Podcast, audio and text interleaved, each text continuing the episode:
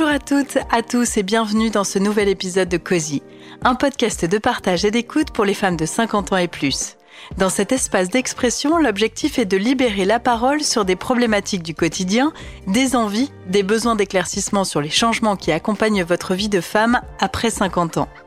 Toutes les étapes seront abordées pour vous aider à cheminer dans cette tranche de vie inconnue et surtout à trouver votre place. Bienveillance et transparence sont les maîtres mots. Nous allons rencontrer des experts en la matière qui vous feront aimer l'après 50 ans qui sonne souvent avec renouveau. Alors bienvenue, je m'appelle Gaëlle et c'est parti pour le nouvel épisode de Cozy. Aujourd'hui, on parle de nos notions de la ménopause et de l'apprentissage qu'on a pu en faire via les émissions de télévision, les magazines et autres médias d'information, mais aussi pour certaines par le biais de notre médecin traitant ou de notre entourage féminin. Alors une chose est sûre, par manque de liberté et de parole autour de la question, on a toutes des lacunes, ou en tout cas des zones d'ombre sur le sujet, et rassurez-vous, il ne s'agit en aucun cas ici de porter un jugement, mais plutôt d'apporter les réponses et les informations les plus claires possibles pour que chacune puisse anticiper ou agir en conséquence pour son bien-être. Si l'âge moyen de la ménopause est de 51 ans en France, l'arrêt définitif des règles est en fait la fin d'un processus qui intervient quelques années plus tôt. Je parle ici de préménopause ou de périménopause. C'est en fait la période qui précède la ménopause. Pour en parler avec moi aujourd'hui, j'accueille le docteur Robin, gynécologue spécialiste ménopause au centre hospitalier de Lille, qui va nous aiguiller, nous orienter d'un point de vue médical. Bonjour docteur. Bonjour Gaëlle. Alors le docteur Robin qui va appuyer les propos et le vécu de Sophie Kuhn, avec qui j'ai déjà eu la chance d'échanger dans un premier épisode consacré aux tabous et aux clichés autour de la ménopause, et que vous pouvez d'ailleurs retrouver sur notre chaîne de podcast. Bonjour Sophie. Bonjour Gaëlle. Je rappelle pour nos auditrices et auditeurs que tu es la créatrice du compte Instagram Ménopause Stories et auteur de Ménopause est libre, manifeste pour une ménopause réinventée, sorti aux éditions Marabout en 2021. Alors merci à tous les deux d'être là. On va commencer cette interview avec vous, docteur. Première question, qu'est-ce que la périménopause ou la préménopause? Alors en fait, la périménopause et la préménopause sont deux phénomènes en fait différents. La préménopause en physiologie, c'est toute la période qui va exister entre le début des premières règles et l'arrivée de la ménopause. Et la périménopause, c'est vraiment la période qui précède tout juste l'arrivée de la ménopause, qui est une période très particulière parce que en réalité, c'est une période d'anarchie ovarienne. L'ovaire va euh, commencer un petit peu à fonctionner de façon dissociée. Il va d'abord trop fonctionner, sécréter trop d'œstrogènes avec des cycles qui vont être de plus en plus courts, des symptômes euh, à base d'hyperostrogénie, donc c'est souvent euh, des douleurs au niveau des seins, ça peut être le ventre un peu ballonné. Et puis il y a ensuite des périodes de plus en plus longues où l'ovaire va s'arrêter de fonctionner de façon transitoire, avec là des signes qui évoquent une ménopause. Et puis les ovaires refonctionnent, puis s'arrêtent, et ainsi de suite, et ça peut durer pendant plusieurs années. Et ça arrive à quel âge à peu près dans la vie d'une femme? Alors, c'est très difficile parce que probablement qu'on, chez certaines femmes, l'arrivée de, des premiers signes de périménopause est masquée par l'utilisation de certaines contraceptions hormonales, mais on estime que ça arrive autour de 43-45 ans en moyenne, en tout cas en France et dans les pays d'Europe. Et tout à l'heure, vous parliez de plusieurs mois. Ça peut durer combien de temps? Ça peut durer quasiment euh, rien du tout. Il y a des patientes qui n'ont aucun symptôme et qui passent directement au stade de ménopause, comme certaines patientes vont être symptomatiques pendant presque 10 ans. Alors ça, c'est vraiment le grand, grand maximum. Ok, je me tourne euh, du côté de Sophie maintenant.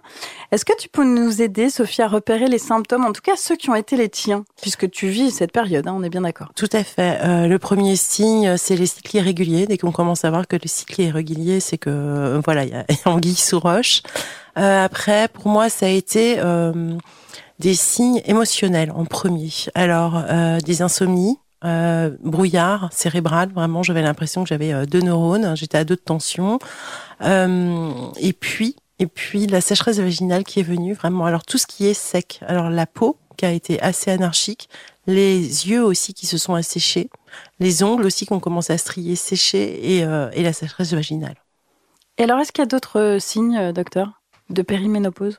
Alors oui, il peut y avoir aussi euh, des signes. Alors par exemple, les patientes qui sont déjà migraineuses, qui vont avoir une aggravation de la maladie migraineuse, des patientes qui euh, ont des pathologies comme euh, l'endométriose, l'adénomiose ou des fibromes qui saignent, qui vont souvent s'aggraver pendant cette période. Vraiment les symptômes gynécologiques vont être de plus en plus importants et de plus en plus invalidants. et puis il y a effectivement, euh, comme l'a dit Sophie, toute une, tout un cortège de symptômes euh, d'ordre psychologique hein, qui euh, sont associés. Ça peut être à la fois des troubles anxieux, des troubles dépressifs, l'association des deux, parfois des décompensations même d'ordre psychiatrique plus sévères chez certaines patientes. C'est vraiment une période qui peut engendrer quand même une certaine détresse sur le plan médical, à la fois sur le plan organique, comme on l'a vu, mais aussi parfois sur le plan psychique. Et le poids dans tout ça, est-ce que c'est un symptôme ça aussi? Oui, oui, on peut considérer que c'est un symptôme. En périménopause. La prise de poids. Hein, je, oui, tout à fait. La prise de poids, exactement. La prise de poids, euh, elle peut être présente par deux mécanismes différents, à la fois en périménopause et pendant la ménopause. En périménopause, c'est surtout parce que il va y avoir euh, une sécrétion excessive d'œstrogène à certains moments, comme on avait dit tout à l'heure, et qui va favoriser une rétention d'eau. Donc on gonfle un petit peu. Et puis après, ça dégonfle. Donc ça, c'est une variation. Mais va y avoir aussi des périodes où cet excès d'œstrogène peut aussi augmenter un petit peu l'appétit chez certaines femmes et donc peut modifier un petit peu par ce biais-là aussi le métabolisme, le, les apports, etc.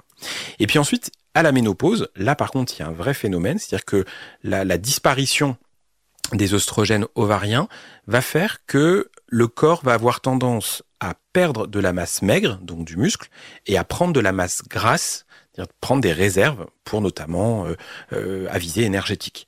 Et en fait, là, on observe une modification corporelle et une tendance à la prise de poids. Alors, c'est pas non plus une fatalité, ça ne concerne pas toutes les femmes, ça dépend du métabolisme de chaque femme. La mise en place et le maintien d'un exercice physique régulier, euh, d'une bonne hygiène alimentaire permet d'empêcher normalement cet effet-là.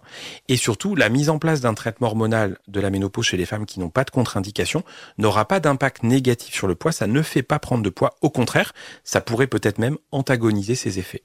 Là, vous parlez donc de, solutions pour limiter la prise de poids. Euh, est-ce que vous avez aussi des conseils pour les autres symptômes? Alors, pour limiter au mieux les symptômes, il faut savoir déjà bien les identifier. Euh, réussir à identifier que c'est associé à la périménopause, parce que c'est parfois la difficulté euh, pour certains, certaines consoeurs, certains confrères médecins généralistes, peut-être de focaliser sur le symptôme, genre je traite la migraine qui s'aggrave, alors qu'en fait il faut peut-être traiter plus l'anarchie ovarienne dont on a parlé. Et donc là, ce que je conseille souvent, c'est effectivement de pouvoir bénéficier d'une consultation spécialisée où on va proposer des traitements qui vont un petit peu, on va dire, régulariser cette anarchie hormonale et donc derrière améliorer euh, les symptômes. Alors après, il y a des patientes qui ne peuvent pas prendre de traitements hormonaux et donc pour ces patientes-là, il y a des alternatives qui peuvent être discutées avec des traitements à base de phytothérapie ou alors l'acupuncture qui donne de très beaux résultats également. Euh, justement, Sophie, euh, toi, tu as, tu en as testé euh, des, des, solutions et c'est quoi ton expérience par rapport à ça? J'ai testé pas mal de solutions. Donc, j'ai, alors tous les jours, par exemple, à partir de ce moment-là, j'ai commencé à prendre de la vitamine D. là, c'est pour l'os, le magnésium. j'ai pris pas mal de bah, onagre, bourrache, etc. Et après, effectivement, tout ce qui a été phytothérapie, acupuncture a bien marché. Euh, j'ai aussi commencé à faire du yoga pour essayer de me détendre, vraiment. Euh, et je sais qu'il y a beaucoup, beaucoup de choses qui existent. Alors de la gémothérapie, de l'aromathérapie, vraiment tout ce qui permet vraiment de se poser, euh, de, de, réussir à un peu calmer le jeu. oui, ça fonctionne. Alors sur la phytothérapie, est-ce qu'on peut entrer un petit peu plus dans le détail et savoir, voilà, les, les, les, traitements, les plantes qui sont vraiment qui peuvent pallier justement à ce manque d'hormones ou en tout cas à ce bouleversement hormonal? Alors, euh, par exemple, celle qui est souvent préconisée, c'est la sauge, mais il faut faire attention, sauge, sauge, sauge carré. Euh, quand on a justement un terrain de cancer euh, hormonodépendant, on ne peut pas la prendre. Euh, tout ce qui est aussi safran qui peut vraiment aider, rhodiol, safran au niveau du sommeil. Euh, au niveau de la sécheresse, je me non, j'ai rien pris à ce sujet-là parce que je suis en train de regarder un peu tout ce que j'ai en panel. Voilà, donc j'ai j'ai utilisé pas mal de choses et des plantes adaptogènes aussi, euh, type ashwagandha pour euh, pour le sommeil, mélisse. Et vous, docteur, la phytothérapie, vous utilisez Enfin, parce qu'on aurait plutôt tendance à se dire que vous utilisez l'allopathie plus que la phytothérapie. Alors non, en fait, moi je, je, propose tout ce qui est possible euh, parce qu'effectivement, dans l'allopathie, on a des alternatives aux traitements hormonaux. Alors par exemple pour les bouffées vasomotrices, tout ce qui est de chaleur, qui peuvent commencer en périménopause, mais en fait on peut proposer des antidépresseurs qui sont utilisés à très faible dose et qui améliorent la situation. Mais il y a des patientes qui ne veulent pas prendre ce genre de médicaments pour cette indication-là. Et là, donc, je leur propose toutes les alternatives.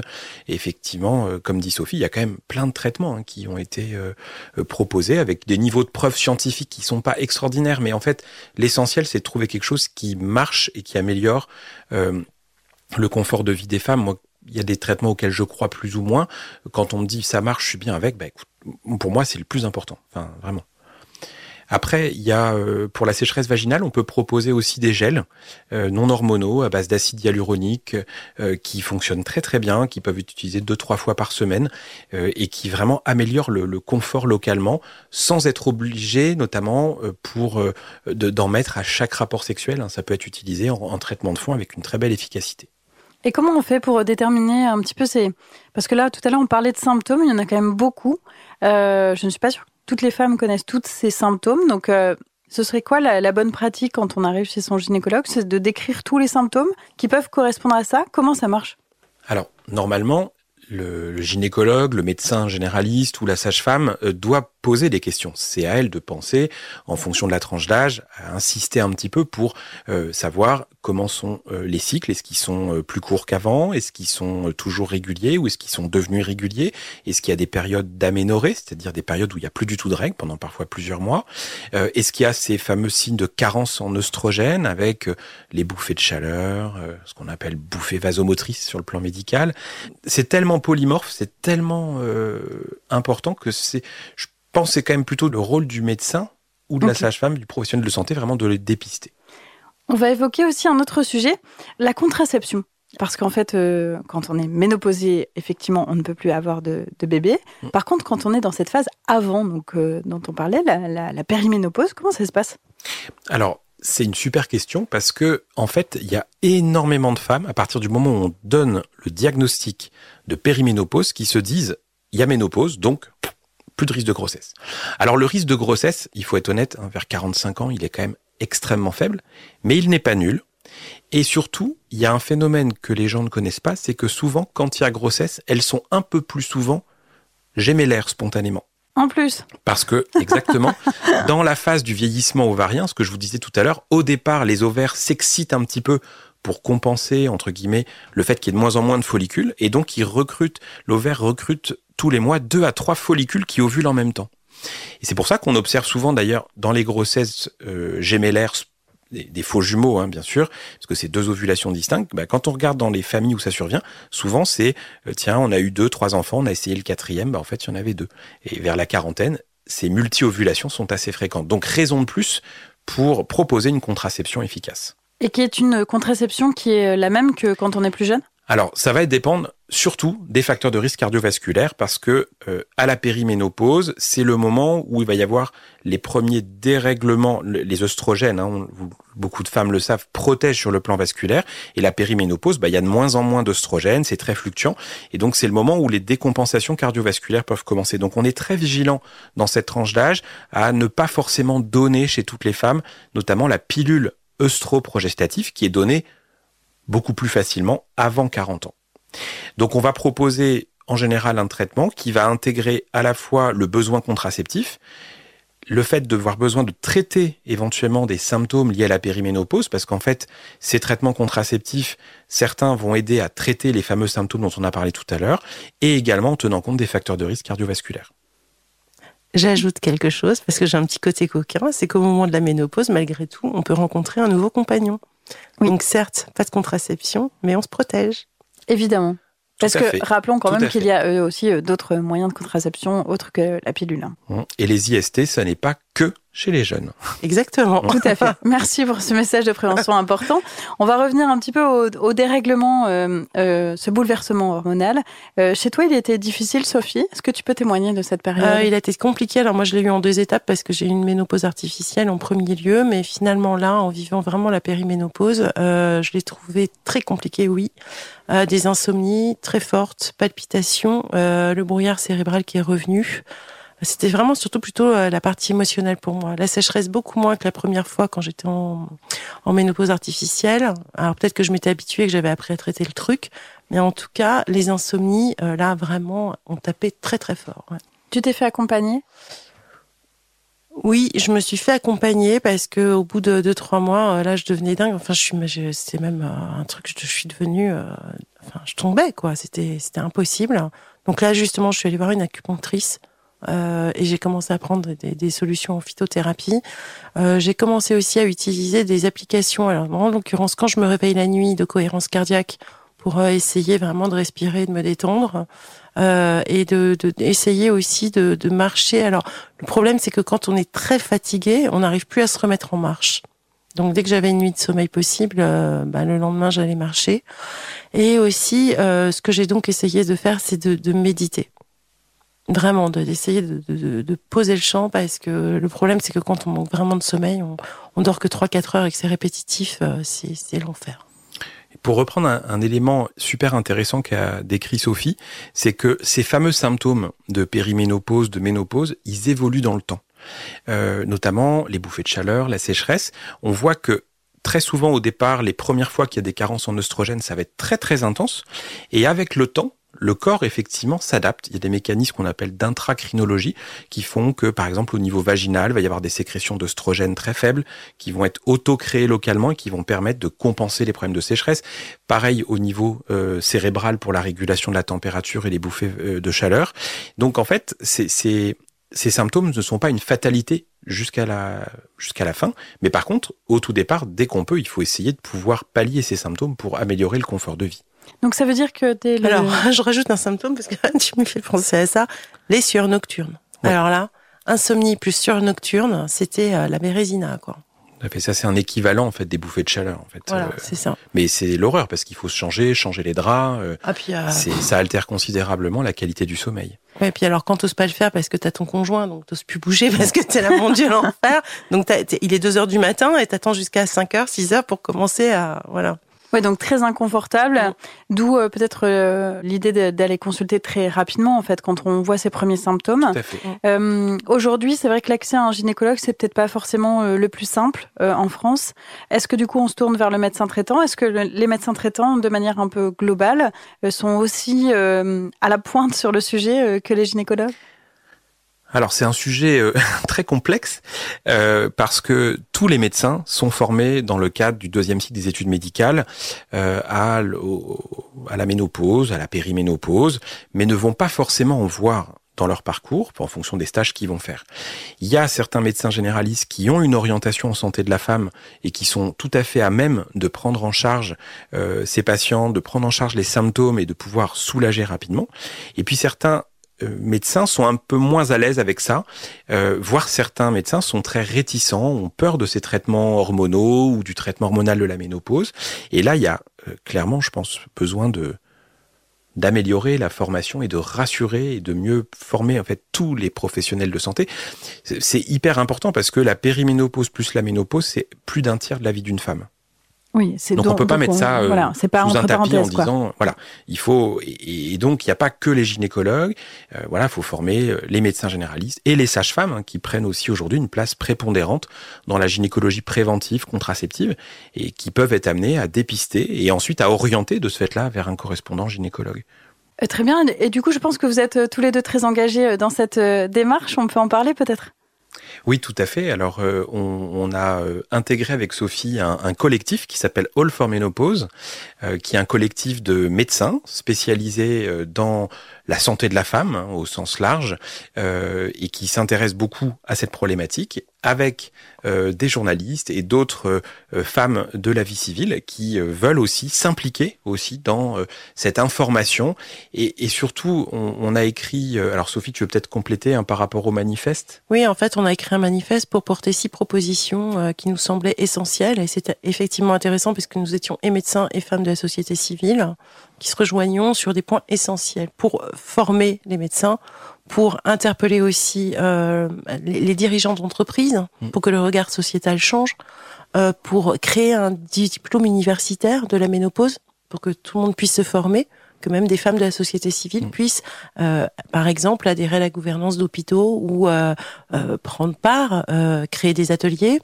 Euh, former effectivement les, les, professionnels de santé, ça on l'a dit, vraiment diriger une meilleure information auprès des femmes et on milite énormément pour la, la mise en place d'une consultation spécifique dédié à la ménopause.